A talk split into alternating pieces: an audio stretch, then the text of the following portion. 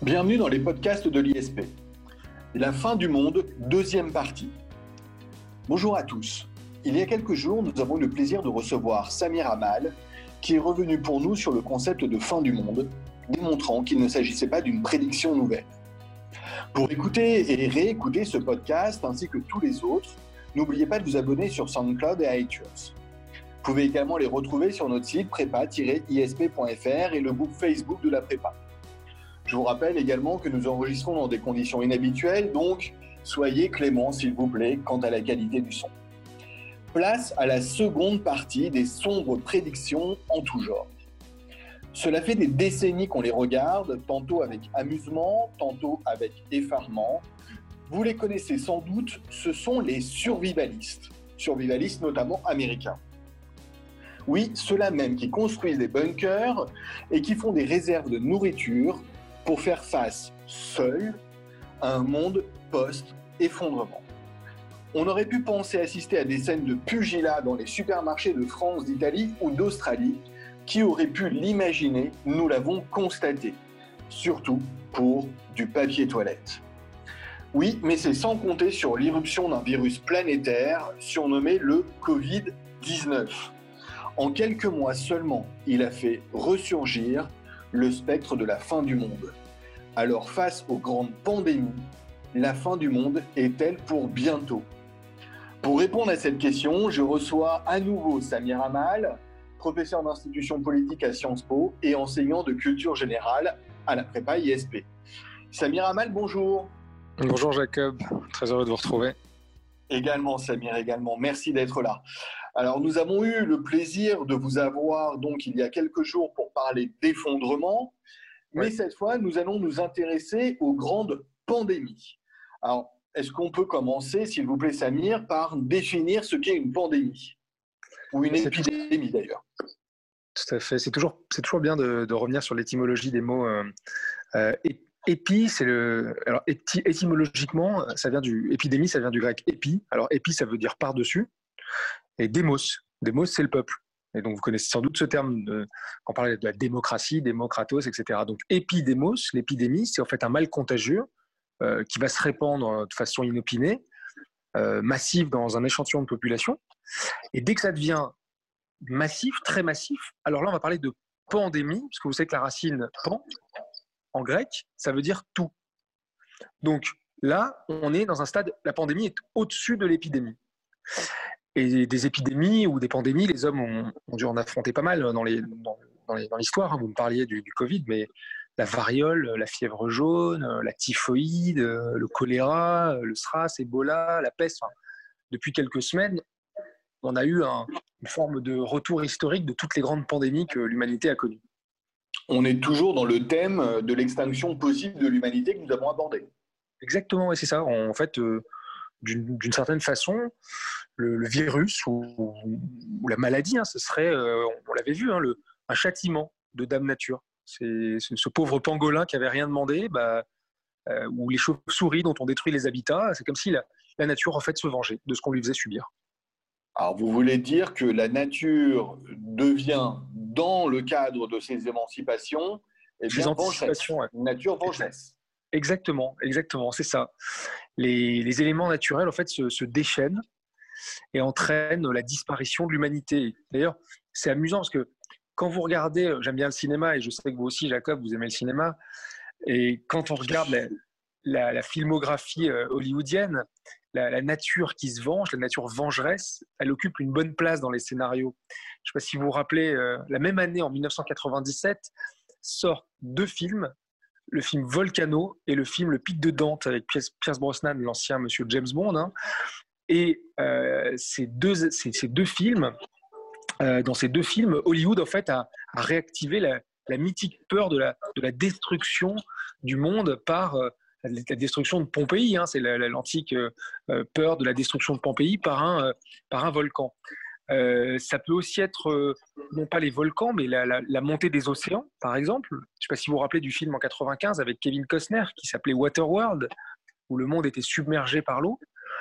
Et puis, ça peut être également euh, un dérèglement climatique, avec le retour à la glaciation, comme dans le film Le jour d'après de, Roland Emmerich en 2004 avec Jack Gyllenhaal, Vous voyez, Hollywood est très prolixe pour nous sortir des anticipations catastrophistes où la nature se venge de l'humanité. Alors là, c'est la nature qui se venge, mais est-ce qu'il n'y a pas d'autres scénarios envisageables qui anticiperaient une catastrophe qui serait cette fois-ci d'origine humaine? Oui, on a, alors c'est vrai, on avait parlé de la, la, crise écologique dans un précédent podcast. J'étais revenu sur la, effectivement sur la responsabilité de l'homme. Et c'est vrai qu'il y a une assez grande inventivité des prévisionnistes ou des scénaristes pour nous alerter sur le risque qu'on soit à l'origine de notre propre perte. Vous avez par exemple euh, le cas de l'accident industriel. Je ne sais pas si vous connaissez les romans de science-fiction du, français euh, Georges euh, Jean Arnaud, qui est, auteur de La Compagnie des Glaces. C'est une vision post-apocalyptique de la Terre. En gros, il nous raconte qu'il y a eu un accident industriel qui a causé l'explosion de la Lune. Du coup, les poussières ont recouvert l'atmosphère terrestre et les rayons du soleil se sont retrouvés bloqués. Donc notre planète a été plongée dans une nouvelle ère glaciaire, par exemple. Ah, c'est charmant, c'est presque flippant. oui, vous, vous, qui êtes un fan de cinéma, vous avez peut-être vu aussi le, film Snowpiercer, qui était sorti en 2013. Et c'est en fait une adaptation d'une bande dessinée de 1977. Et là encore, c'est un accident industriel qui va être responsable du cataclysme. Et, encore une fois, toute la planète est, plongée dans la glaciation. Donc on retrouve toujours euh, la main de l'homme dans ces accidents. Alors, je ne connais pas ce film, mais ça me rappelle tout de même euh, des choses que l'on pouvait dire à une certaine époque au moins vis-à-vis des accidents nucléaires. Euh, alors oui, je sais pourquoi vous dites ça, parce que vous avez connu la guerre froide comme moi, parce qu'on est, on est plutôt jeune. Et, et, c'est vrai, parce qu'on est toujours dans les... C'est vrai. oui, on est toujours dans les accidents d'origine humaine, en fait. C'est ça que je veux retenir ici. Euh, l'accident ou l'attaque nucléaire, euh, on est bien dans l'idée que l'humanité s'est autodétruite. Cette euh, grande peur des armes de destruction massive, en fait, elle remonte tout simplement à la guerre froide, lorsqu'on les gens vivaient la confrontation entre les États-Unis d'un côté, l'Union soviétique de l'autre. C'était un, un véritable film. Et je vous rappelle d'ailleurs parfois la, la réalité rejoint la fiction. Vous vous rappelez, le, plus haut de la crainte, c'était l'épisode de la crise des missiles à Cuba. Alors moi, j'étais pas né, vous non plus, Jacob. On est en 1962, en octobre. Et l'Union soviétique installe des missiles nucléaires sur l'île de Cuba. On est à quelques centaines de kilomètres du territoire américain. Il hein. faut, le voir, le truc, quand même. Et c'est à ce moment-là qu'est né le, le fameux téléphone rouge, vous savez, qu'on voit dans les films, dans les James Bond, euh, vous qui aimez l'agent 007, le téléphone rouge qui reliait directement la Maison Blanche et le Kremlin pour s'assurer de quoi? D'une communication directe entre les présidents des deux superpuissances de l'époque. C'était Kennedy aux États-Unis, Nikita Khrouchtchev en Union soviétique. Et la question, c'était vite de pouvoir se parler parce qu'on avait peur de la destruction du monde par l'arme nucléaire. Alors oui, ça me dit quelque chose, effectivement, au regard des James Bond. Euh, surtout, euh, surtout quand l'interprète est Sean Connery, mais je vois très bien ce dont vous parlez, effectivement, Samy. Exactement, c'était James Bond avec Sean Connery, Roger Moore aussi. Je vois que vous connaissez vos classiques. D'ailleurs, c'est n'est pas, pas un hasard si le film euh, qui est adapté d'un roman de Pierre Boulle en 1963, le film La planète des singes, qui est très connu, c'est une véritable franchise à succès à Hollywood, il sort en 1968. Donc autant vous dire et puis le, bouquin de Pierre Boulle, c'est 1963. Donc autant vous dire qu'on baigne à cette époque dans un, moment historique où on imagine la guerre totale et la destruction de la Terre. Même plus tard, euh, Samir Amal, parce qu'on a eu l'occasion d'avoir plein de rappels à l'ordre du risque. Du, enfin, on a eu plein, plein de rappels euh, de ce que l'on risquait d'un point de vue nucléaire, et euh, il n'y a encore pas si longtemps que ça. Bah, les, rappels à l'ordre que vous évoquez, on, en a connu euh, par exemple en 86 dans l'ex-URSS avec l'accident euh, catastrophe de Tchernobyl, par exemple, dont d'ailleurs on, en reparle, ça fait quelques jours là que la nature euh, flambe, il y a des incendies monstrueux dans, cette ville. ça, a, été également l'accident de Fukushima en 2011 au Japon, même si au départ, effectivement, c'est un séisme qui a provoqué un tsunami, donc encore la nature qui a ensuite, réaction en chaîne, entraîné un accident nucléaire. Euh, et jusqu'à aujourd'hui, vous avez plein de scénarios très sérieux d'experts en relations internationales qui vous expliquent que la guerre atomique à l'échelle mondiale, c'est pas juste un film, ça peut être une réalité. Il suffit d'aller du côté de la Corée du Nord, par exemple, qui continue euh, de développer ses capacités nucléaires et qui menace régulièrement euh, d'employer la bombe atomique contre ce que Kim Jong-un appelle ses ennemis. Il suffit d'aller du côté de l'Iran qui n'a pas renoncé à son programme nucléaire. Il suffit d'écouter le président américain Donald Trump. On ne peut pas dire que ses déclarations sur la prolifération et sur l'utilisation des armes nucléaires soient très rassurantes. Ou encore, il suffit d'écouter parfois les djihadistes qui veulent, euh, euh, ou les terroristes en tout genre, qui veulent se procurer des armes nucléaires. Donc le risque nucléaire n'est pas, n'est pas terminé. Sauf que aujourd'hui, on devrait pouvoir dire que ça n'est pas la menace la plus tangible. Euh, ça ne serait plus donc l'arme atomique dont on devrait avoir si peur. Moi, j'en suis pas forcément convaincu, mais on devrait avoir davantage peur d'un virus pandémique. Bah, là, depuis effectivement deux mois, depuis que la crise a commencé, depuis qu'on est confiné, etc., les gens pensent plus à la menace de l'arme atomique. Effectivement, ils sont concentrés sur le virus épidémique, les grandes pandémies. Euh, c'est le scénario euh, privilégié, c'est celui où l'humanité serait décimée par un virus. C'est ça qui, nous fait tous peur. Euh, aujourd'hui, on parle beaucoup du professeur Didier Raoult, le, chercheur qui à Marseille en, microbiologie, qui est devenu mondialement célèbre grâce à ses travaux sur la chloroquine. eh bien, il faut quand même savoir, moi j'en parlais dans mes cours de culture générale à l'ISP, il y a déjà très longtemps. En, 2017, il bien avant le coronavirus, hein, il avait publié un bouquin qui s'intitulait mieux vaut guérir que, prédire. Mieux vaut guérir que prédire. Et il essaie de relativiser toutes nos angoisses euh, face aux maladies infectieuses, hein, la grippe aviaire, euh, Ebola, la vache folle, tout ça, tout ça, bref. Et il disait à cette époque qu'on avait plus de chances de mourir d'un staphylocoque causé par une infection euh, nosocomiale que par un virus mutant. Alors, Samir Amal, pardonnez-moi, si vous le permettez, euh, moi je suis pas loin de, penser ainsi. Euh, j'aimerais, euh, vous le savez, on essaye depuis quelque temps au travers de nos podcasts, eh bien, de rendre cela, notamment en cette période de confinement, hein, de rendre cela plus interactif. J'aimerais qu'on en profite pour poser la question à nos auditeurs. Est-ce qu'il faut davantage avoir peur d'un virus ou d'une pandémie euh, ou plutôt avoir davantage peur du risque nucléaire, d'une guerre nucléaire.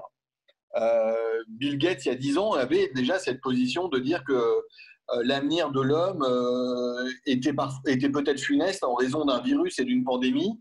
Et lui pensait que le risque nucléaire était déjà moins important qu'auparavant. Alors moi, si vous permettez, je donne mon avis. vous l'avez dit, hein, c'est peut-être parce qu'enfant, j'ai connu la guerre froide, enfin tout le moins la fin de la guerre froide mais j'ai toujours eu cette peur euh, de la guerre nucléaire et elle est toujours bien présente dans mon esprit. Alors, euh, juste pour savoir, hein, vous qui nous écoutez, est-ce que vous avez euh, davantage l'idée que la fin du monde risque de survenir en raison d'une pandémie ou en raison d'une guerre nucléaire?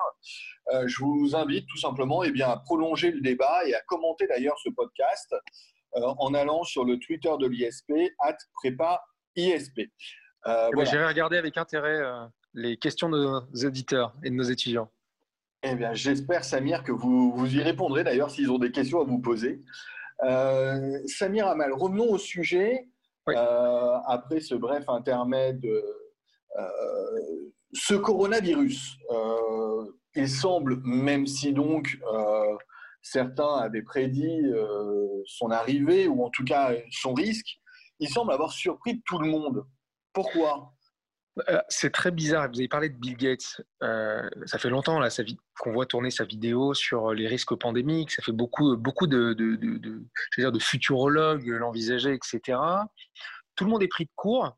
Et en même temps, beaucoup d'États, beaucoup de prévisionnistes l'avaient envisagé. C'est comme si on envisage un truc, c'est comme un accident de voiture. Hein. Vous dites, euh, j'ai une assurance auto, vous, connaissez, vous, vous connaissez le risque d'avoir un accident de voiture, puis quand ça vous arrive, vous êtes surpris, évidemment. Eh ben, la menace de la pandémie, elle avait été prise très au sérieux par euh, des structures administratives. Nous, en France, par exemple, en février 2017, j'avais fait mes recherches, on a vu un rapport officiel du Conseil national consultatif pour la biosécurité, le CNCB, qui avait été mis, euh, remis au gouvernement sur le sujet. Alors, pardon Samir Amal, pour ceux qui ne connaissent pas, moi compris, euh, le CNCB, vous avez dit? Oui, le Conseil national consultatif pour la biosécurité. C'est une structure administrative qui a été créée en 2015 pour réfléchir euh, au détournement d'outils biologiques à des fins euh, belliqueuses. En gros, euh, comment des gens pourraient se procurer des virus pour des fins terroristes.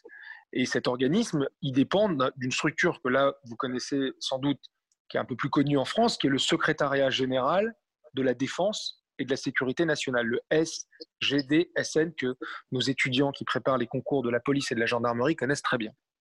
Et qu'est-ce qu'il disait ce rapport donc de 2017 alors, il a effectivement trois, trois ans à ce rapport et euh, pointé. Alors, j'ai noté quelques, quelques éléments. Alors, il y a une phrase, celle-ci en particulier, hein, les risques de manipulation génétique à des fins terroristes. Et pour eux, les, nouvelles menaces biologiques qu'il fallait envisager, c'était du côté des biohackers, par exemple. Mais personne n'aurait pu imaginer que la plus grande menace pandémique de ces 30 dernières années pour la biosécurité, elle viendrait d'un marché alimentaire et d'un pangolin. Alors maintenant, moi, je ne suis pas dans le secret des dieux, je ne sais pas si la thèse d'une manipulation en laboratoire parce qu'on faisait des tests sur le VIH, etc., ça s'est échappé, ou si ça vient effectivement euh, d'un marché alimentaire à Wuhan, etc. J'en ai aucune idée. Reste que personne n'avait pu prédire une telle catastrophe. Ce rapport permet tout de même de dire qu'on prend enfin au sérieux euh, les risques liés aux pandémies. Oui, euh, oui. Alors, on les prend au sérieux dans les structures administratives, effectivement. Euh, mais les prévisionnistes et les scénaristes hollywoodiens, les, romans, les films, de, dans toutes ces anticipations, les virus pathogènes étaient très très pris au sérieux. Ça vous dit peut-être quelque chose, le film, mais je crois qu'on en avait parlé déjà dans le précédent podcast, un film que vous aimez beaucoup qui s'appelle Je suis une légende avec Will Smith. Tout à fait, oui, on en a parlé. Richard Matheson. En fait, euh, euh, c'est un film de, Will Smith qui date de 2007, mais le, roman euh, date de 1954. Vous voyez, il y a des gens qui avaient anticipé déjà ça il y a très longtemps. Et dans le scénario, c'est une, une, bactérie qui a infecté toute l'humanité, qui nous a transformés en créatures assez proches des, des vampires ou des zombies. Et c'est d'ailleurs un des, un des tout premiers romans euh, du genre en 1954, ce, roman de, Richard Matheson, I Am a Legend. ça n'est pas le seul roman et encore moins le seul film sur la question. Alors, euh, toujours fan de blockbuster, euh, il me semble qu'Hollywood en a produit à la chaîne des films sur les virus. Non Oui, clairement, hein, clairement quand on fait un, on fait un petit recherche du catalogue film de, de la filmographie hollywoodienne. Il y a eu plein, plein de films. Je ne sais pas si vous vous rappelez, on en a deux en 1995 notamment qui ont cartonné, qui sortent au même moment. C'est amusant, hein, la même année, 95. Il y en a un qui s'appelait euh, Alerte, casting 5 euh, étoiles, hein, Dustin Hoffman, Kevin Spacey, René Russo, Morgan Freeman, Donald Sutherland, bref. Ça parle d'épidémie mortelle qui arrive aux États-Unis à cause d'un singe euh, au Zaïre. C'est ça le, début du film. Et la même année, on a le mythique film L'armée des douze singes avec euh, Bruce Willis et Brad Pitt, hein, excusez du peu. Et il est encore question d'un virus mortel qui entraîne la, quasi-disparition de la population mondiale. Et d'ailleurs, Brad Pitt, ça me fait penser qu'on le retrouve dans un autre film de virus, mais cette fois qui a une tendance un peu plus euh, zombificatrice, contagieuse. C'est World War Z, film de 2013, qui avait été adapté d'un roman euh, qui avait été publié en, 2006. Alors, Samir Amal, Peut-être qu'on peut, s'arrêter euh, un instant là-dessus. Euh, vous venez de citer trois films que j'adore, tout particulièrement, hein, je le dis, L'armée des douze singes. si nos auditeurs ne l'ont pas vu et revu, je ne peux que leur conseiller en cette période de confinement de le faire. Il est extraordinaire. Mais bon, alors qu'est-ce que l'on peut dire? Comment, comment expliquer la popularité euh, à mon égard, enfin, dans la culture de masse, euh, des fictions où on retrouve euh, eh bien, les morts vivants, les zombies. comment expliquer cette culture? C'est une question, c'est une question que posait le Wall Street Journal en 2016 dans un article très sérieux. qui se demandait pourquoi les zombies avaient détrôné les vampires, les sorciers à cicatrices, les hobbits en tout genre. Et c'est vrai que si vous regardez euh, euh, la, la, littérature, le cinéma, les, les séries euh, télé, hein, The Walking Dead par exemple, ou les jeux vidéo. C'est ça que je pensais. Oui, il y a, le, le, jeu, le, jeu, vidéo Resident Evil par exemple, qui est très populaire chez les, chez les plus jeunes. Je, pense que le, zombie, en fait, dit des choses assez intéressantes de notre époque. C'est une allégorie, c'est une métaphore. Euh, je ne sais pas si vous vous rappelez, déjà dans les années 70, le cinéaste, un génie hein, qui s'appelait Georges Romero, c'est le, mec qui a fait La Nuit des Morts Vivants ou Zombie. Euh, en vrai, c'était euh, une satire de la société américaine. Il, voulait critiquer le, goût des armes, de la violence, ou encore le consumérisme de la société américaine. Il y a une scène dingue dans La Nuit des Morts Vivants où il fait le procès de l'hyperconsommation en, faisant se réfugier dans, un supermarché les personnages qui sont encerclés par des zombies. Ça, c'est le procès de la société euh, hyper consommatrice américaine. Et finalement, à notre époque, aujourd'hui, le zombie, il s'inscrit totalement dans, une, dans visions euh, pessimistes, décadentielles ou décadentistes de l'histoire. C'est, un miroir de notre époque. Euh, un peu comme le vampire représenté à, son époque, enfin à son époque. Euh, à l'époque, je ne sais pas si vous vous rappelez, des années 2000, on avait eu le succès de Twilight. c'était le, triomphe du jeunisme la figure de Pattinson immortel, euh, euh, le, beau jeune homme immortel, etc. Donc ça véhiculait les valeurs de cette époque. Bah, le zombie véhicule les valeurs de l'effondrement en quelque sorte. Alors si je vous suis bien, vous êtes en train de nous dire, Samir Amal, que le zombie, c'est à la fois la peur de la mort et de la contagion. Plus ou moins, c'est ça, c'est une métaphore, exactement. Le zombie, c'est un peu la métaphore de n'importe quel virus pathogène. Ça peut être Ebola, euh, ça peut être la grippe aviaire, ça peut être évidemment le, Covid-19, et puis on pense à la peste. Euh, la peste, maintenant on en parle beaucoup avec euh, le Covid. on est au 6e siècle, en 541, la grande peste justinienne, qui, aurait provoqué le décès de 18% de la population mondiale. On a eu également une peste au Moyen Âge, une peste, la peste noire, la grande peste de, de 1347. Elle aurait tué entre 30 et 50% de la population européenne en 5 ans. Là, euh, Samir Amal, on revient plus loin dans le temps. Vous êtes en train de nous dire alors que euh, c'est une peur qui a traversé les siècles. Exactement. C'est-à-dire qu'on a toujours eu euh, cette, cette angoisse vis-à-vis des virus, de la peur de la peur de la peste. Et peut-être que vous avez lu pardon, le, très beau, je dis vu parce qu'il y a eu une adaptation cinématographique, et je, comme je suis un fan comme vous de cinéma, mais Le Hussard sur le toit, le, roman de Jean Giono, qui était adapté en 95 d'ailleurs, je crois, en, film, eh bien, au-delà de la littérature, je vais peut-être vous révéler un secret, mais euh, le, Pentagone s'était préparé euh, à ces virus et même aux zombies en avril 2011. Le, département de la, de la défense américain publie un document qui n'est pas, classi, pas classifié, qui s'appelle le CONOP 8888. Il y a 4 8, le CONOP 8888. Le quoi, pardon, Samir Amal Qu'est-ce que c'est que le CONOP 88888 Oui, 8888, le CONOP 8888, donc 8888, c'est un plan de survie à une attaque zombie. Je, ne déconne pas, hein. c'est un manuel d'instruction pour les militaires qui, détaille en fait les mesures d'urgence qu'il faudrait prendre du genre euh, sécurisation des sites sensibles, accès à l'eau potable, production de vaccins, euh, population prioritaire, euh, protection des, des, grandes personnalités, le président des États-Unis, la première dame, le Congrès, comment assurer l'ordre public. En fait, c'est juste une planification qui est valable pour toutes les grandes pandémies. Et c'est exactement pareil que lorsque le Pentagone se préparait dans les années 80 à une attaque extraterrestre. Je dis, mais pourquoi le Pentagone dans les années 80 se prépare à une attaque extraterrestre? En fait, c'est parce que c'était une façon à lui de se figurer l'ennemi soviétique, l'ennemi extérieur. Et là, la pandémie, c'est une forme d'ennemi intérieur. Alors, pardonnez-moi, Samir Amal, j'ai peut-être mal saisi, mais alors avec le zombie, on est dans le cadre d'une menace intérieure ou extérieure? Alors là, effectivement, c'est un peu plus compliqué parce que la destruction de la civilisation, elle n'est pas due à une guerre nucléaire ou une, catastrophe naturelle du genre astéroïde, volcan, comme on l'a vu dans certains scénarios. Cette fois, on est plutôt dans l'hypothèse d'un désordre écologique, où la responsabilité, elle est humaine et collective. Et évidemment, tout ça, c'est d'autant plus crédible, et là je reviens sur le podcast qu'on a tourné ensemble il y a quelques jours, que nous portons collectivement une très lourde responsabilité dans ce réchauffement climatique. On en parlait il y a quelques semaines dans, ce dans un podcast consacré à... Je rappelle, tout à fait. Donc, ce que je retiens, c'est qu'à Hollywood, il y a eu un basculement des craintes.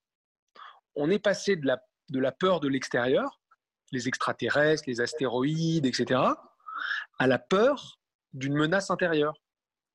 Et ce basculement, il est très intéressant parce qu'il s'est fait à partir de 2001, c'est-à-dire à partir du 11 septembre, à partir des attentats.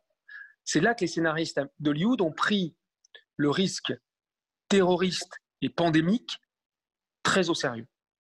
Alors, Samir Amal, vous racontiez tout à l'heure que pour vous, le zombie, c'est surtout une peur du déclin. Oui, regardez, oui, regardez dans les films comment euh, sont les villes zombifiées. Elles sont abandonnées, elles sont détruites. Et la peur de la contamination, pour nos générations, c'est aussi la peur de la contagion de la crise économique. Je ne sais pas si vous vous rappelez aux États-Unis, après la crise des subprimes, on a vu apparaître euh, des villes fantômes. Euh, je pense à Détroit, des décors apocalyptiques. Il restait plus que des ruines. On avait euh, des édifices délabrés, même les animaux sauvages étaient de retour. Donc finalement, est-ce que le zombie, ce serait pas une forme dégradée de l'humanité? Et finalement, si on fait le parallèle, est-ce que le virus ne serait pas la synthèse de toutes nos angoisses contemporaines alors, je saisis l'allégorie, mais du coup, est-ce qu'on peut dire que nos amis américains ne sont pas si parano? Ils sont pas si parano que ça. Euh, malheureusement, vous avez vu, c'est eux qui sont les moins préparés. On a l'impression qu'ils sont moins préparés que les Russes ou les, ou les Chinois dans, la, dans la, gestion de, de l'épidémie, en ce moment, enfin de la pandémie. Et je, pense encore aux zombies, mais je ne sais pas si vous vous rappelez, c'est une histoire, euh, c'est un fait divers euh, qui s'est passé en 2012. On est à Miami. Un, mec dévore en, plein jour le visage d'un sans-abri. Truc absolument horrible, hein. un acte de, cannibalisme qui avait entraîné une série de réactions en panique sur les réseaux sociaux. Il a fallu que l'agence euh, fédérale américaine, qui est chargée de la prévention des maladies, elle a été obligée de démentir officiellement l'existence d'une attaque zombie. C'est complètement dingue. Hein. Et elle avait dit à l'époque, euh, c'était un, communiqué officiel, hein, aucun virus ni maladie qui ramènerait les morts à la vie ou qui présenterait des symptômes similaires n'a été observé. Donc vous voyez, Jacob, le, cinéma n'est pas loin. Ah, je vous avoue que je ne me rappelle pas cette histoire. Euh, je, trouve ça même euh, à la fois affreux et hallucinant. Mais pour ma part, ce que vous évoquez, ça me rappelle surtout le film, je vais revenir encore au cinéma, mais ça me rappelle le film Contagion en 2011 euh, de ce qui est pour moi un, des plus grands réalisateurs de notre temps, euh, le grand Steven Soderbergh. Euh, ça vous dit quelque chose, Seigneur Hamel, Contagion? Oui, oui, oui. C'est le, en ce moment, là, c'est le film le plus téléchargé sur les plateformes de téléchargement. Eh je l'ai revu. Hein. Oui, ouais, bah, il cartonne, effectivement. Il est tellement, le, scénario est tellement proche de la réalité. Alors, c'est vrai, on parlait de, Steven Soderbergh, il a il n'a pas boudé son plaisir lui aussi hein, dans le casting. Hein, quand, quand vous regardez le, le, le, casting de, Contagion, on a Matt Damon, Kate Winslet, Marion Cotillard, Judge Law, Gwyneth Paltrow. Bon, on a du monde. Et c'est amusant de parler de ce film parce que euh, il y a un autre film également qui été très téléchargé sur les plateformes. C'est un film coréen que je vous conseille et que je conseille à tous nos auditeurs dans cette période, qui s'intitule Le dernier train pour Busan. Et je pense que euh, ça va vous donner des petites sueurs froides avant d'aller vous coucher. Euh, mais ce qui est intéressant avec le film euh, Contagion de Soderbergh, c'est que le scénario, il est troublant de similitude avec le coronavirus. Alors, ah, c'est incroyable. Ouais, je vais faire un peu de, spoiler là, je suis désolé, donc je préviens. Le film commence avec Gwyneth Paltrow, businesswoman, hein, elle rentre chez elle à Minneapolis. Elle a passé un séjour professionnel à Hong Kong et 48 heures plus tard, elle est aux urgences elle est euh, victime d'une attaque virale fulgurante. Et on voit quoi? Une espèce de, grippe hyper contagieuse qui tue par millions, qui vient de Chine et qui proviendrait d'un animal mort. La seule différence, c'est que dans le film, c'est une chauve-souris.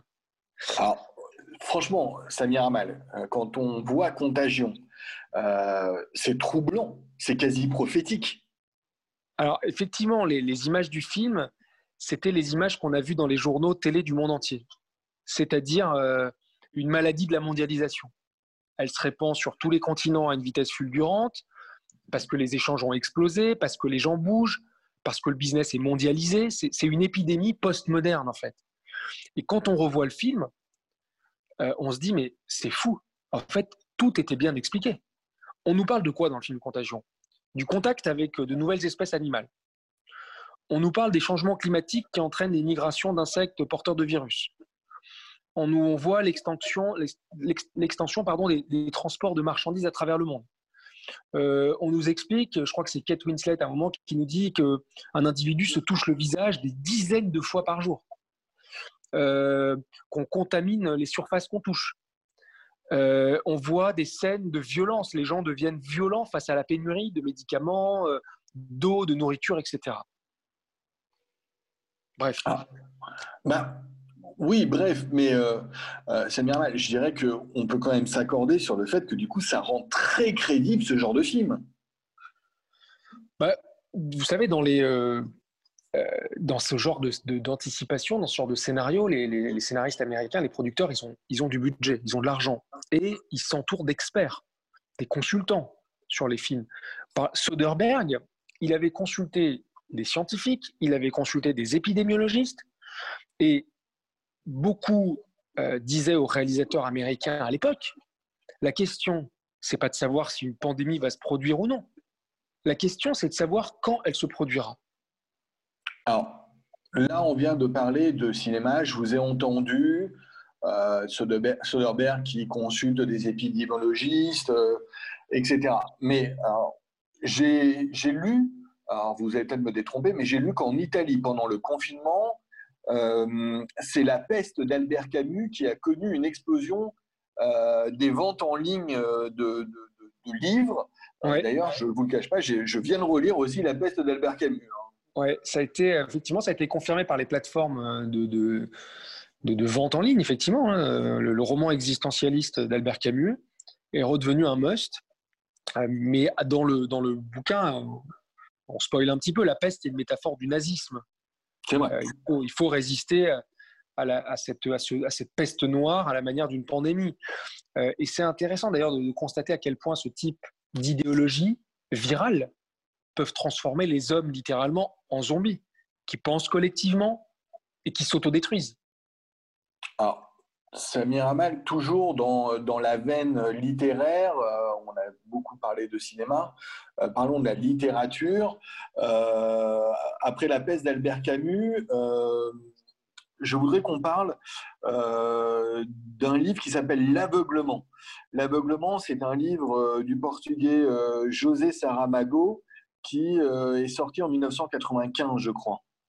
Oui, on parlait de l'année 95 tout à l'heure, effectivement, avec les, les, films à succès. Mais effectivement, ce, ce bouquin, euh, c'est encore un livre où il est question d'épidémie foudroyante, euh, de cécité cette fois. Euh, on parle aussi de, confinement des personnes infectées. Il a même été adapté en, film. Excusez-moi de revenir encore au cinéma, mais le film s'appelle Blindness, qui est sorti en 2008. Et c'est drôle parce que José Saramago et Albert Camus, c'est deux écrivains qui ont eu tous les deux le prix Nobel de littérature. Mais bon, ce que je retiens, c'est ce qu'ils disent tous les deux de notre rapport à l'autre en période de menace épidémique. On ne peut pas dire que les hommes ont toujours les bonnes réactions, Jacob.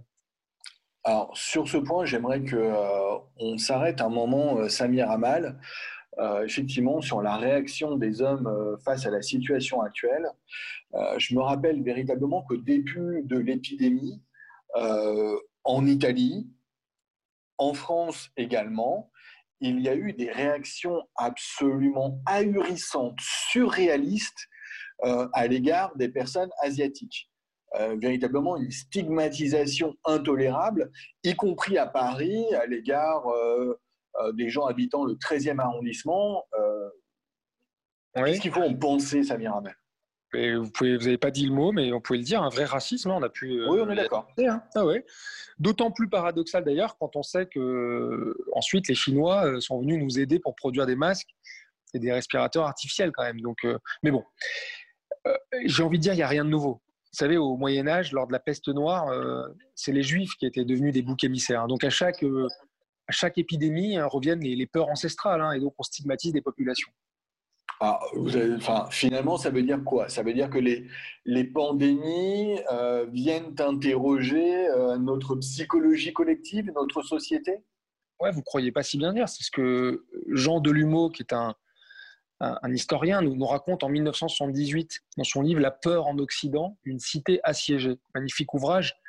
Il analyse, on est 78, hein, de façon magistrale tous les effets sociétaux d'une maladie contagieuse comme la peste ou le choléra entre le XIVe siècle et le XVIIe siècle. Et c'est toujours la même limonade. Par exemple, vous avez un truc qui revient toujours. C'est euh, le refus de voir la réalité en face. Il explique qu'il y a toujours eu un, il y a toujours un déni d'abord, un déni temporaire des pouvoirs publics. Soit parce qu'il y a une difficulté à comprendre, soit par négligence. Vous vous rappelez des, polémiques soulevées par la ministre de la Santé au, début de, de, la crise? En personne hein. Elle démissionnaire quelques mois plus tard. Elle reconnaît quoi? Qu'elle avait prévenu le Premier ministre. Ça, c'était lunaire quand même. Hein. Oui, ça risque sans doute de créer, peut-être, à mon avis, à la rentrée, tout à fait probable que le Parlement se saisisse de ces questions dans le cadre d'une commission d'enquête parlementaire. Hein. C'est tout à fait possible. Alors, je vous entends, Samir Amal, mais euh, ce déni des pouvoirs publics, qui était qu'un déni temporaire, vous l'avez dit, euh, il a d'autres justifications. Euh, c'est aussi parce qu'il fallait, par exemple, préserver l'économie. Ah oui, on veut, on veut pas affoler la population, on veut pas tuer le commerce. c'est vrai, là, le coronavirus a envoyé des millions de gens au chômage partiel. Des millions dans le monde. Aux États-Unis, c'est dramatique.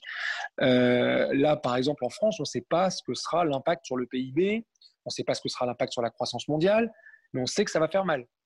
Mais je reviens à Jean Delumeau, qui était un, grand historien des religions. Il nous raconte euh, comment, en fait, en, Europe, au moment de la grande peste, hein, même les médecins ne voulaient pas voir la réalité en face au début. C'est un peu euh, comme quand on, avait dit du Covid, vous vous rappelez, hein, ça va, c'est une simple grippette. C'était peut-être en fait une façon de se rassurer collectivement, peut-être. Ah, je trouve ça super intéressant, Samir Amal. Euh, est-ce qu'il y a d'autres similitudes euh, entre euh, eh bien, les pandémies du passé et celles d'aujourd'hui? C'est assez dingue quand on, regarde, quand on fait un peu les archives, qu'on regarde l'histoire. Jean Delumeau raconte qu'en 1832, à Paris, au début de l'épidémie de choléra, les gens, je le cite, hein, avaient profité du soleil et que les balles publiques avaient été plus fréquentées que jamais. Il raconte aussi des choses qui, ressemblent à ce qu'on a vécu il y a quelques semaines. Hein. Il raconte la panique, il raconte l'exode. Et là, je pense que vous avez vu passer ça il y a quelques jours, les, opérateurs téléphoniques, ils ont révélé, là ils s'appuient sur des données collectées, hein, que plus d'un million de franciliens avaient quitté Paris en seulement une semaine à l'annonce du confinement. Oui, pour aller à la campagne. Pour exactement, pour fuir la ville, pour fuir sa densité, parce que la ville, elle multiplie les risques de contact. Alors qu'à la campagne, c'est un peu une image d'épinal, on trouve quoi? On trouve euh, de l'air frais, on trouve de l'eau potable, c'est-à-dire des éléments finalement de, de salubrité indispensables. Mais le réflexe de la campagne, il est intéressant dans l'histoire. Parce que normalement, à la campagne, on peut trouver davantage de subsistance. C'est ce que nous explique euh, François-Olivier Toiti, qui est professeur d'histoire médiévale à l'université de Tours. Et comme toujours, euh, ce sont les riches, souvent, qui sont les premiers à se casser et qui sont suivis ensuite par le reste de la population. Malheureusement, tout le monde, Jacob, vous non plus, hein, vous savez, tout le monde n'a pas la chance d'avoir une résidence secondaire avec un jardin. Ah, Mars m'avait manqué. Je sais, je sais, je sais que je suis jamais loin de Marx, mais euh, vous me demandiez des similitudes. Euh, voilà, je ne peux pas faire autrement, mais c'est vrai qu'il y en a plein d'autres des similitudes. Hein. Je ne vais pas rester uniquement sur l'aspect économique marxiste, mais le confinement, par exemple, euh, c'est la, fameuse quarantaine. Fermeture des magasins, des églises, des villes silencieuses, sans les bruits du quotidien, des rues désertées, et surtout la fin de l'agitation et du divertissement. Alors, comment occuper les gens? Heureusement, aujourd'hui, on a Internet, on a Netflix, on a les réseaux sociaux. Ah, je vous le confirme, heureusement qu'on a ces nouvelles technologies qui nous permettent d'ailleurs la réalisation de ce podcast. Hein. Exactement. Euh, vous, parlez de, vous parlez de quarantaine. Euh, finalement, ce qui ressort de ce que vous nous dites euh, lorsque l'on évoque la peste, etc., c'est que les dispositifs de protection sont aussi vieux que les épidémies. C'est ça Exactement. Exactement. Il faut se, rappeler qu'au Moyen Âge, les, pandémies, elles suivaient les voies de circulation, les voies euh, maritimes, notamment dans les ports. Venise, Dubrovnik, Marseille. Et c'est de, là, de ces endroits, de ces villes, que vont partir les boucliers de protection. Comme il n'y avait pas de traitement, bah, du coup, euh, le seul moyen de se protéger, bah, il fallait mettre en place des cordons sanitaires euh, en forme de palissade autour des villes. on instaurait des passeports de santé pour circuler dans une région. J'ai vu hier à la télé qu'un entrepreneur proposait au gouvernement français euh, une application euh, pour créer des passeports santé. Mais il n'a rien inventé en fait. Il a regardé l'histoire et il s'est dit bah, tiens, on va le faire de façon numérique. Et je ne sais pas si vous savez, mais la quarantaine, le mot quarantaine, ça vient du fait que les bateaux qui arrivaient de zones infestées devaient attendre 40 jours avant d'accoster. Donc toute ressemblance avec euh, l'actualité ne serait que purement fortuite. Je dis ça à cause de toutes les croisières. Les pauvres Costa, les pauvres euh, passagers des, croisières Costa, on en fait les frais il y a quelques jours. Oui, ben on voit bien ces images de bateaux de croisière, euh, que ce soit en Asie ou encore aux États-Unis, dont personne ne veut, ça c'est évident. Oui, d'ailleurs, vous, parlez des, États-Unis. Si vous avez été à, New York, peut-être un jour, ville que, que j'aime particulièrement. Et Moi aussi très touché, très touché par le Covid-19. Je ne sais pas si vous avez eu l'occasion de, visiter euh, Ellis Island. C'est l'île où tous les immigrés devaient débarquer avant de pouvoir entrer sur le territoire américain et ensuite de profiter de la liberté. D'ailleurs, vous savez, la statue de la liberté n'est pas très loin de l'île. C'est assez intéressant, c'est pratique hein, d'avoir une île pour mettre les gens qui sont potentiellement malades en quarantaine. Et là, je m'adresse encore à l'amoureux du cinéma que vous êtes, peut-être que vous avez vu ce film magnifique de James Gray avec Marion Cotillard et Joaquin Phoenix, qui s'appelle The Immigrant, qui est sorti en 2013. on voit bien d'ailleurs tout ce processus d'arriver sur l'île d'Ellis Island, le confinement, la mise en quarantaine, et ensuite la possibilité de quitter l'île pour rejoindre Manhattan et profiter de la grosse pomme. Alors, non seulement j'ai eu la chance de visiter Ellis Island, euh, j'ai aussi vu euh, le film de James Gray. D'ailleurs, là aussi, je le conseille à tout le monde. Euh, et d'ailleurs, dans ce film, j'ai appris euh, que euh, ce genre de bâtiment euh, que l'on trouve sur des, petites îles, des îlots avant d'accoster sur la Terre, sur le continent, ça s'appelle des lazarets. Exactement. Il, y en a, il y en a un qui est très connu à Venise, le Lazaretto Vecchio. Et d'ailleurs, pour rester sur, sur l'urbanisme, il faut savoir que les villes modernes, comme Paris par exemple, hein, se sont structurées aussi pour éviter les épidémies. On avait installé des hôpitaux au cœur des villes. Euh, on a chassé les rats, les animaux errants qui propageaient les maladies. On nettoie les rues régulièrement, les marchés alimentaires. Vous savez, quand vous avez tous les petits camions verts de la ville de Paris qui viennent tout nettoyer. On a généralisé la collecte des ordures. Je vous rappelle quand même que c'est euh, un préfet de la Seine qui s'appelait Eugène Poubelle qui a donné son nom à la, célèbre poubelle. On a, euh, on a modelé l'urbanisme pour assurer la circulation de l'air en élargissant les rues, par exemple. Merci au baron Haussmann. On a installé des systèmes de collecte d'eau de pluie. On a installé les premiers réseaux d'égouts. Vous savez qu'à Londres, les, premiers réseaux d'égouts, on les a installés à la fin du 19e siècle, en 1850. On a construit des espaces verts. On a euh, déplacé les cimetières à l'extérieur des villes. Euh, et même, on a commencé à, surveiller les populations à risque du genre prostituées, marginaux, et même les bouchers, Jacob. Après la révolution industrielle, on commençait à les surveiller. Alors, c'est normal, il y, avait, il, y avait, avait peu de véganes à l'époque. Euh, mais le siècle, le siècle de l'hygiénisme, Samir Amal, c'est le 19e siècle. Oui, on est en pleine révolution industrielle, c'est ça. Euh, et l'urbanisation euh, se soucie alors de, de, la santé publique. On prenait le cas de, de Paris. Je parlais du, du, du travail qui avait été accompli par le baron Haussmann pour moderniser la ville. Il y avait deux soucis. Il y avait un souci de sécurité publique, donc il fallait permettre aux forces de l'ordre d'amener le, canon hein, pour charger contre d'éventuels révolutionnaires. Dans les petites ruelles, on risque les embuscades. C'est pour ça qu'on a fait de larges avenues. C'est pour éviter euh, de se faire prendre en embuscade quand on, veut chasser les, révolutionnaires qui remettent en cause l'ordre établi. Et puis, il y avait un deuxième souci, au-delà de la sécurité publique, il y avait un souci de salubrité publique. Et vous qui êtes un civiliste, mais vous connaissez sans doute le triptyque de l'ordre public, tranquillité, sécurité, salubrité, bah, ça n'a pas changé. Ah, je trouve le parallèle, euh, Samir Amal, euh, de plus en plus intéressant. Euh, vraiment, c'est surprenant comme l'histoire peut se répéter.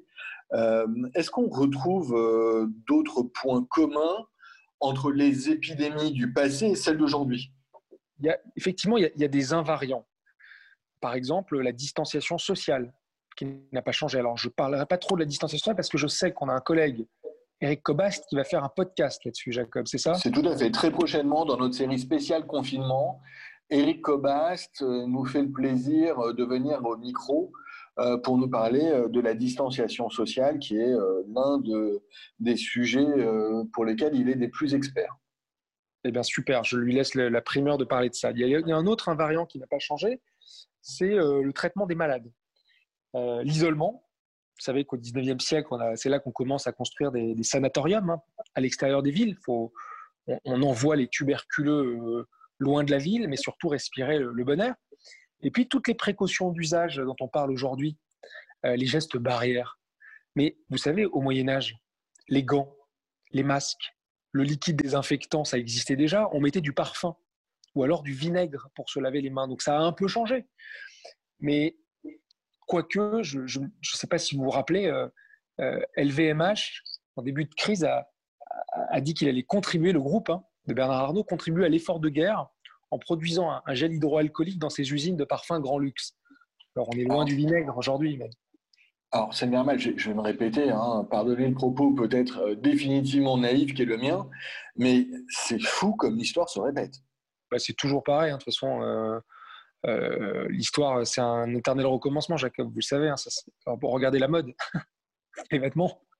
Mais effectivement, cette répétition de l'histoire, euh, ça ne s'arrête pas là. Dans, les périodes d'épidémie, euh, même notre rapport à la mort est affecté. Rappelez-vous, là, au début du, Covid, enfin, quelques semaines, là, hein, c'était toute la chaîne funéraire qui a été affectée. c'était déjà le cas avec la peste. On, on brûlait les cadavres loin des familles. Il n'y avait plus de prières il n'y avait plus de veillée à côté du défunt. C'en était fini des rites ou des enterrements personnalisés. Et quelques semaines, le Haut Conseil de la santé publique en France a exigé, c'était en mars, euh, euh, quelques, semaines là, de respecter strictement les règles d'hygiène dans la prise en charge des défunts.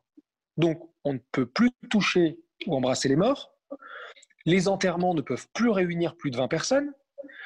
Et moi, j'ai vu des images traumatisantes euh, à la télévision, comme des millions de gens en Italie. C'est l'armée qui a pris le relais pour les pompes funèbres. Les gens ne peuvent même plus dire au revoir à leurs défunts. Donc, quand vous avez des morts par milliers, c'est un vrai traumatisme collectif. Ça, tout le processus de deuil dans nos sociétés a été perturbé. Or, le processus de deuil, c'est quelque chose de très important pour la cohésion d'un groupe social, de se lamenter ensemble. C'est ce qu'expliquait d'ailleurs le sociologue Émile Durkheim les gens sont très attachés à la dignité des défunts. C'est une façon de préserver leur propre humanité, en fait. Et dans beaucoup de cultures, en Asie, en Afrique, en Amérique du Sud, quand vous traitez mal les morts, eh bien, vous ratez le passage de l'ici-bas à l'au-delà. Et si vous les traitez mal, les morts, en général, ils reviennent vous hanter. Ah, Samir Amal, sans démagogie, c'est peut-être le moment pour nous de dire que on pense bien évidemment euh, eh bien, à tous ceux qui ont été euh, indirectement touchés euh, par un deuil, etc. Et, sans démagogie non plus, est-ce qu'on ne peut pas dire que malgré ce, tableau noir, c'est difficile hein, pour moi qui suis toujours aussi pessimiste, hein, mais est-ce que est-ce que il n'y a pas quelques lueurs d'optimisme? Moi, j'ai vu des choses, euh, j'ai vu des choses qui m'ont étonné dans le bon sens du terme. Euh, je pense notamment au fait qu'on vient de se créer des héros, enfin les créer. On voit des héros émerger. Ouais, et là encore, c'est pas nouveau. Hein. Je parlais de l'historien Jean Delumeau tout à l'heure, qui nous raconte lui aussi hein, que les, pandémies provoquent une sorte de, rupture dans la société entre les gens ordinaires. Euh, c'est normal, on est des millions, hein, on attend que ça se passe. Et puis les héros qui sont exposés à la maladie, qui continuent malgré tout. Les médecins, les infirmières, les aides-soignantes. À l'époque euh, des grandes pestes, c'était les, religieuses, hein, les, gens d'église, souvent les, sœurs. Et il y a eu un vrai débat en France. Hein. Vous vous rappelez de l'expression euh, du président de la République, ceux qui ne sont rien, ceux qui n'ont pas réussi face à la Startup Nation. Mais aujourd'hui, qui fait tourner la France? C'est la Startup Nation ou c'est ceux qui ne sont rien? Les vrais héros, c'est qui? Les chauffeurs, les livreurs, les routiers, les manutentionnaires, les policiers, les infirmières, les aides-soignants, les caissières dont on parle beaucoup. C'est eux qui font tourner la France, Jacob. C'est pas la Startup Nation. Alors là, c'était la vision euh, optimiste. Euh, on voit euh, le meilleur, je dirais, de l'homme avec avec tous ceux que vous avez cités hein, et qu'on remercie. Euh, il y a aussi le pire, malheureusement, il y a aussi le pire de l'homme. On en a un peu parlé, mais euh, je pense qu'il faut l'évoquer davantage, euh, qui peut ressortir en cette période de pandémie. Ouais, comme, comme toujours. il y a toujours le, pire et le meilleur. Il faut s'attendre, s'attendre au pire, espérer le meilleur. Mais la, par exemple, la recherche de boucs émissaires, la recherche de coupables, c'est une constante. Alors, soit on dit que c'est Dieu qui nous punit pour nos péchés. D'ailleurs, on l'avait entendu au début du Covid, hein, euh, comme à l'époque de la peste noire. Hein. Euh, c'est parce que la société décadente euh, s'est éloignée de Dieu, donc elle est punie. Et puis, vous avez une autre explication. On dit qu'il y a des propagateurs qui sont responsables. Alors, au départ, c'était les Chinois. puis ensuite, en France, on a découvert des gens dans leur cage d'escalier qui postaient des messages anonymes dans leur copropriété pour demander euh, aux infirmières, aux aides-soignantes, aux médecins de ne pas rentrer chez eux, de partir. Alors permettez-moi d'avoir un avis, euh, je trouve ça parfaitement abject, j'ai trouvé ça absolument horrible. Bah, c'est sûr que les rumeurs, c'est c'est pas ce qu'il y a de mieux pour traiter une pandémie. Hein. Donc, d'ailleurs, c'est bien abordé dans le film Contagion que vous citiez tout à l'heure. On va retomber sur le cinéma. Ouais, je savais que j'aime ça, Jacob. Donc, euh, euh, parce qu'on s'aperçoit souvent qu'il est prophétique. Hein. Euh, parlons encore une fois un peu cinéma, parce que j'adore ça et c'est bien dans ces podcasts d'avoir des méthodes pédagogiques un peu différentes et utiliser à la fois les, ouvrages classiques, mais aussi le, cinéma contemporain. En 2006, il y avait eu un film, bon, qui est pas terrible, j'avoue, hein, avec Clive Owen, qui s'appelle Les Fils de l'homme. Au départ, c'est un livre qui a été adapté au cinéma. Qu'est-ce que nous raconte euh, cette fiction? On est dans un monde qui est ravagé par les pandémies, les guerres, par le, terrorisme, et surtout le fait que les femmes sont devenues stériles. En gros, dans cette fiction, la, fin du monde, elle vient de l'impossibilité même pour les êtres humains de se reproduire. Je ne sais pas s'il y a une série aussi américaine qui s'appelle The Handmaid's, Tale, qui est très populaire aujourd'hui.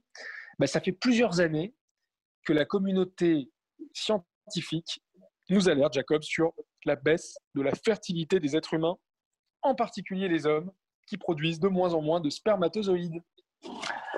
Samir Amal, ça sera notre conclusion. Alors, j'aurais eu envie de vous dire belle conclusion.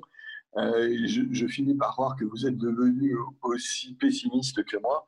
Euh, merci, à merci Samir Amal pardon, euh, pour ce deuxième podcast sur la fin du monde sur euh, la pandémie de coronavirus.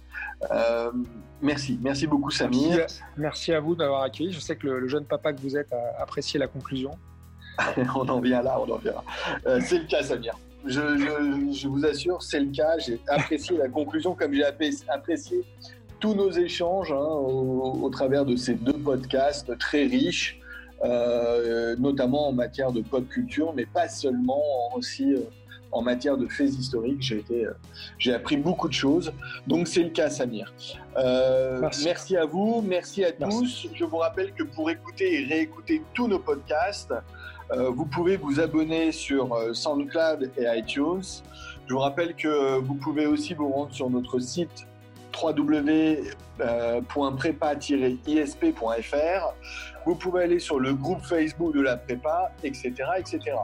Euh, pour commenter le podcast, par contre, un seul endroit, un seul rendez-vous, c'est sur le Twitter de l'ISP, prépa ISP. Euh, merci à vous tous et donc à très bientôt. Au revoir. Au revoir.